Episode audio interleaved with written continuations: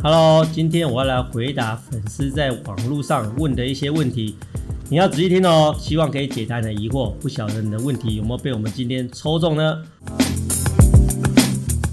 我是江坤俊医师，欢迎来到我的 Podcast 节目《江坤俊时间》，内容从日常生活的保健之道到疾病的预防以及治疗，每周四江坤俊时间将带给你全方位的健康知识。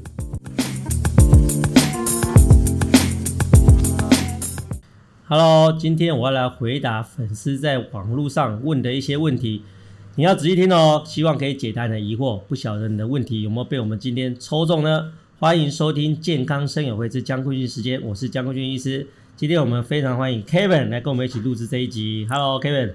Hi，大家好，我是健康生友会的 Kevin。好，其实今天这个题目你们是怎么弄的？其实这个今天算是那个粉粉丝服务嘛，粉丝回馈、哦、，OK，对对对，但是就是不用做特别的那个，我们还是个良善的节目，良善的节目、哦、，OK。所以你这些题目你是上真的上去找吗？还是你自己乱写的、啊？诶，我们有部分的题目是从那个江医师的 FB 里面搜寻、哦 okay 哦，然后有几题是我们有在那个健康生友会的 YouTube 频道。我们有开一个投票哦，你开始投票是不是？对，这是前三名的题目哦，前三名的题目是哦，所以确实是有认真在做，不是说自己这样随便写出来的哈、哦。没有没有，不是你想知道的，是粉丝想知道的啦。哦，没有，我想知道的，人家不选哦，人家不选是不是？对啊，所以我们这个还是个很公平、公正、公开的，公平、公正、公开。对对对哈，因为那个 Kevin 想问的都没有人要回答。我想问的可能那个问题有点太哦，太太机车，是不是？对对对对对对，可能是就关于男性，就是哦，对。好，那第一题，最大家最常问的是什么东西？最想问的，我们先从那个 FB 的部分好了。好啊，好啊，好啊。FB 比较多多人看嘛。好啊。第一题想问讲比的是维他命，如果呃吃太多啊，因为它要靠肾脏去代谢，是会不会增加肾脏的负担？那如果吃很多的话，会不会不太适合？好，我先讲哦，什么叫做维他命哈？维他命是维持生命的一个要素哈，它在我们体内负责很多生化代谢的反应哈，基本上它需要的量不用太多哈，只要可以够维持这些反应就好了哈。那我想问你各位一件事情哈，什么时候你要补充维他命？你不足的时候嘛。嗯哼。今天如果今天你是一个长期用盐然后是干嘛，或是怎么样的人，你可能缺一些。比如说好，你现在长期都在喝酒的人，啊，有应酬的人，你可能会缺 B。为什么？因为喝酒需要维他命 B 群去帮忙代谢嘛。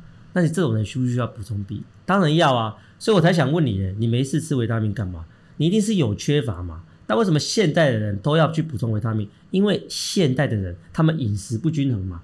以前人如果饮食均衡，三餐都都很正常，没有在干嘛，没有特别的偏食，没有这么多加工食物，你按照正常的作息，你每天有去晒太阳，你会干嘛？你会缺什么维他命？你不会啊。嗯。可是现在人为什么要缺维他缺乏维他命？那是因为你饮食很正常吗？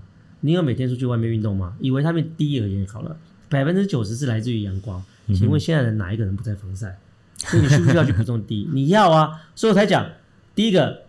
不是所有的维他命都是由肾脏代谢，有的是从肝脏代谢，还有有的维他命是身体很多器官都可以代谢的哈、哦。所以他讲说，就好像你常常讲的嘛，你有什么药是可以吃一辈子的？你没你你好，就好像血糖药好了，或是血压药好了，因为你糖尿病是一辈子的，因为你高血压是一辈子的，所以你才需要吃药吃一辈子嘛。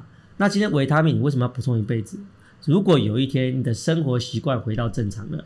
维生素 A、B、C、D、E、F、G 到哪里，你通通都不缺乏，因为你食物里面很均衡，你都要。那你吃什么维他命？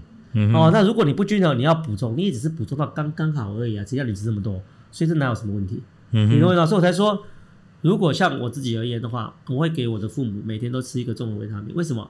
因为老人家的肠胃道本来就比较弱一点点了，嗯、哦，而且老人家的食欲也没像以前那么好了，嗯、所以他们的吸收的维他命的量已经不像以前年轻人这么好。他吃一样多的东西，或是他一样不偏食，以前他这样吃，他可以吸收到足够的维他命。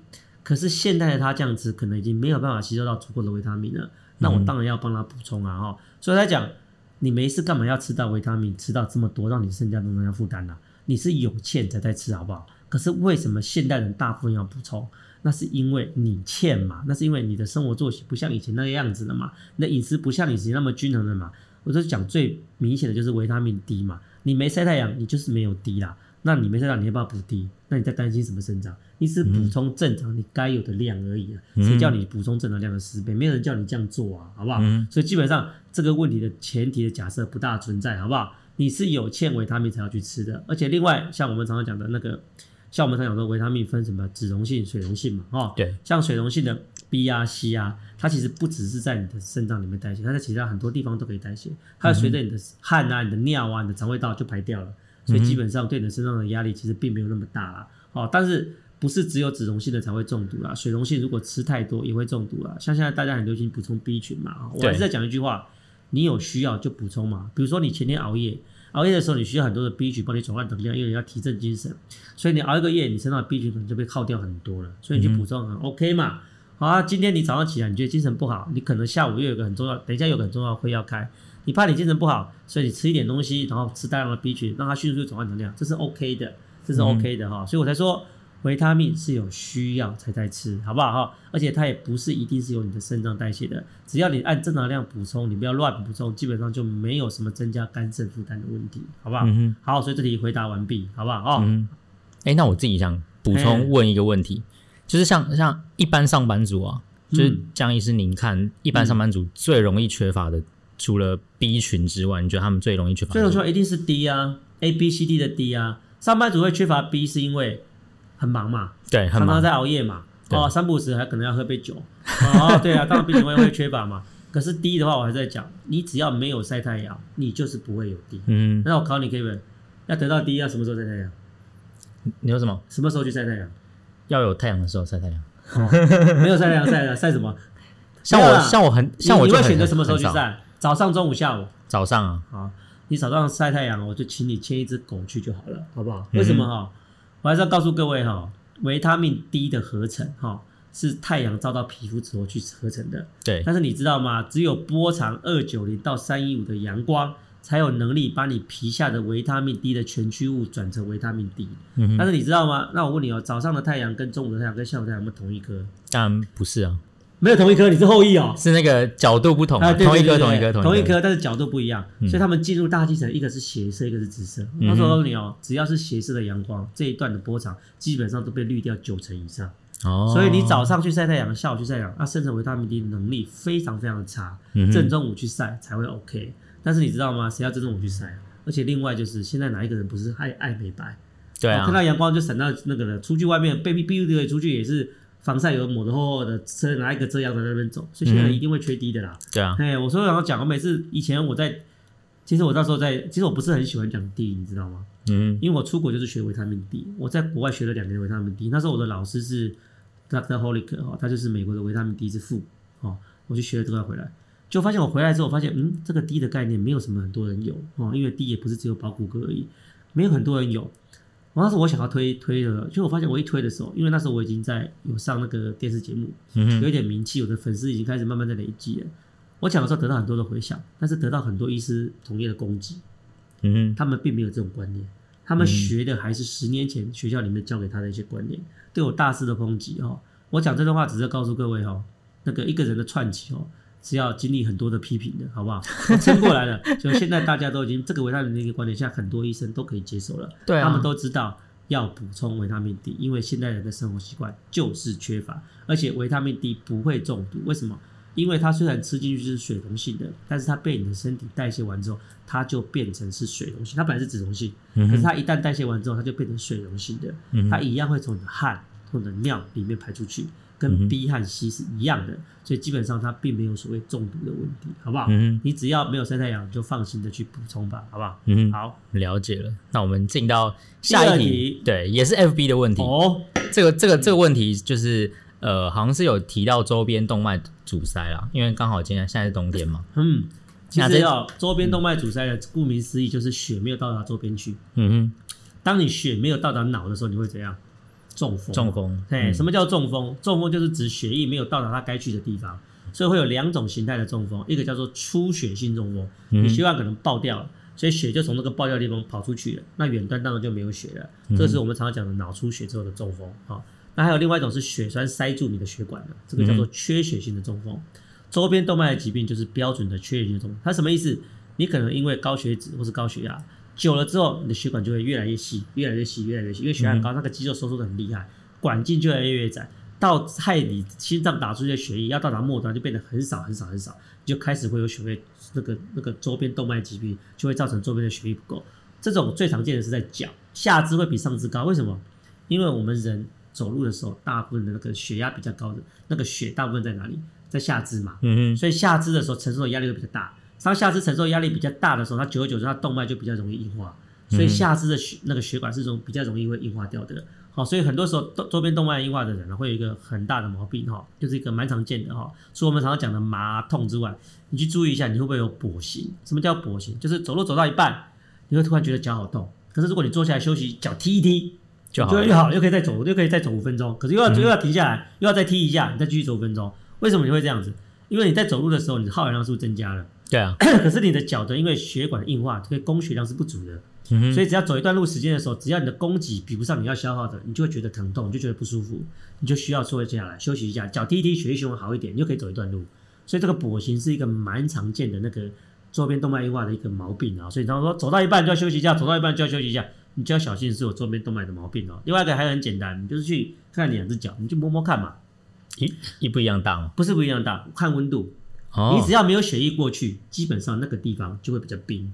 哦，哎，然后另外一个很简单嘛，你摸脉搏嘛，你去摸两脚的足背有个动脉，你去摸，嗯哼，它如果那个一边明显的比较强，一边明显的比较弱，你就知道比较弱那个地方就是有问题嘛。嗯，而且其实血液循环比较不好的那只脚会比较漂亮哦，因为你会脱毛，哎，你的毛，你的因为没有营养毛就是会掉，就像头皮营养营养不好，你就是会落发，你就会秃头。你这个脚的循环不好，你的脚毛就会不见，嗯，就是这样子嘛哈。那至于如果说其实比较准的是量血压。嗯，正常来讲的话，会有周边动脉毛病的人哦，你去量你手还有脚的那个血压的比值。如果你比如说你今天手的血压量是一百，你脚的血压量是九十的话，出起来就是零点九。基本上正常人要超过零点九的，甚至脚的血压会稍微高一点点都有可能。但是如果你脚的血压变得比较低，而且还低于上面上面上肢的九成以上的话，基本上你就是有问题。如果你出起来是零点七、零点六，基本上你就是蛮严重的周边动脉阻塞了。怎么量？就量脚踝就好了啦。哦，就量你的脚踝，去量那个足背动脉，就跟你量血压方法一样啦。哦，量血压方法一样。所以一一般那种量手臂的血压计也可以，你可以去绑那里啊，可以啊，嗯，绑起来量量看嘛。哎，如果说那个地方血压比手同手同脚去比，如果脚的血压只有。那个你手的九零点九的话，就就百分之九十的话，基本上你的周边动脉可能就开始硬化掉了，嗯、好不好？现在应该很多听众在找家里的那个血压计，去量量看，去帮忙看，好不好？好，量量看，然后马上给他计算一下，计算机拿出来算一下，不要想用心算了，因为现在大家的数学都很差，大家都习惯使用电脑去找答案了，好不好？哦，对，不要勉强自己。好，所以这题回答完毕，那我们进到下一题。嗯，下一题就是化疗的小 paper。哦，为什么会这样子呢？会不会这个这个应该是小众啊？啊，这个吗？对啊，因为会打化疗的还是少啊。没有啊，病友还是蛮多的哦，病友还是蛮多的。都是家人，家人有这个状况。你确定这个这题没有自肥？这题没有。哦，这题没有，这是小出来是不是？什么叫化疗小撇步？他们主要是他说，比如说像是就打化疗是含冰块啊，然后说皮肤要怎样才不会烂掉，然后血管打到硬掉怎么办？好好哦，其实哦，像那个化疗的小撇步哦，我们只要知道化疗的副作用在哪里，你就会知道了哈。基本上化疗这个化学药物的治疗，它是针对癌细胞的嘛哈。嗯。那癌细胞跟正常细胞有什么不一样？就是癌细胞的生长比较快，所以基本上化疗哦也是针对这种生长比较快的细胞做一些杀害啊。它会当然它会跑到全身，但是它主要还是给那些生长比较快的细胞在在在在抑制它，在杀死它的啦。要不然你化疗打下去，你早就死了，好不好？嗯，你当然是癌细胞吸收的会比正常细胞多嘛。但是你去想想看，可是身上很讨厌哦，除了癌细胞长得很快之外，还有哪些东西会长得很快？头发、啊，头发啊，肠胃道的黏膜啊，就是嘴巴破一下就会好嘛，嗯、对不对？指甲啊，嗯、哦，这个皮肤啊，你皮肤常常磨来磨去，这个这个皮肤要不要一直增生？对啊，要啊，长比较快。好，非常好，这样你就知道了。化疗有什么副作用？它另外还有血球，嗯，一天到晚要换嘛，对，速度很快。所以你听看化疗副作用有什么？血球降低，为什么会血球降低？嗯、因为它生长快啊，跟癌细胞一样。头发整天在长，生长快不快？快啊，所以化疗会不会打它？会啊，所以会不会掉发？掉啊！嗯、另外就是有人打完之后会嘴巴破，有人打完之后会拉肚子，为什么？因为你肠胃道黏膜生长也很快啊，所以化疗一样去攻击它。好，所以知道这个时候，你就人家会来说，为什么有时候你叫我化疗的时候要含冰块？为什么？请问你含冰块的时候会干嘛？血管会收缩。嗯哼 你当你血管收缩的时候，代表你现在，比如说你现在在打化疗药物，你又含冰块，这边血管收缩的时候，请问药物有办法跑到嘴巴吗？没有办法。对。就是这个的原理，嗯，你哪边去冰敷，哪边的药就会去的比较少。哦，哎，所以比如说你今天打了这个化疗药物，你就发现有人打完之后腋下皮肤会烂，为什么？因为药物跑到腋下的皮肤去，为什么会跑到这边来？因为这边热嘛，嗯，这边热，这边血管扩张嘛。还有很多人是胯下，为什么？热嘛，热嘛。所以我才说，如果说、呃、有人很奇怪是在胸口，很奇怪，所以我每次跟他讲，你哪边皮肤有问题，你就记得冰敷哪一边。嗯，哎，那个地方就会比较好，就是在打化疗的时候，让药物比较不要过去那个这类区块，所以冰敷这一块对化疗真的很有效。嗯、哦，你怕你嘴巴破，你就记得还有一个冰块。你怕你哪，你你你每次打化疗，你上次打化疗，因为会有经验嘛，哎，常常都这个是手比较不舒服的，皮肤会怎么样？嗯、就记得在打化疗的时候多冰敷。哦，最好是除了打化疗的时候冰敷之外，结束之后也最好冰敷个两三天，就那几天的药物都尽量不要跑到这边来，你这个地方的那个副作用就会比较小。另外，如果你有一些已经产生皮肤的病因那个病变的时候，就是要记得要保湿啦，哦，因为你这边如果已经受伤了，皮肤又烂掉的时候，你就要小心的细菌会跑进去了。所以我们通常会给你擦一些保湿的东西，就是怕你皮肤真的裂掉，细菌会跑进去了。那你如果说今天已经达到血管硬化了哦，其实我们一般是不大建议那个那个那个化疗药物从周边血管打的啦，哦，因为它刺激性比较强啦。如果你真的硬化的时候，你也刚开始在痛的时候，你也只能去冰敷啊，不痛的时候才能去热敷啊。所以我们还是会建议。比如说放一些人工血管去打化疗，好，或是放一些导管从这个地方放进去再打化疗哦。比较不建议从周边的血管去打化疗了，因为有几个问题嘛。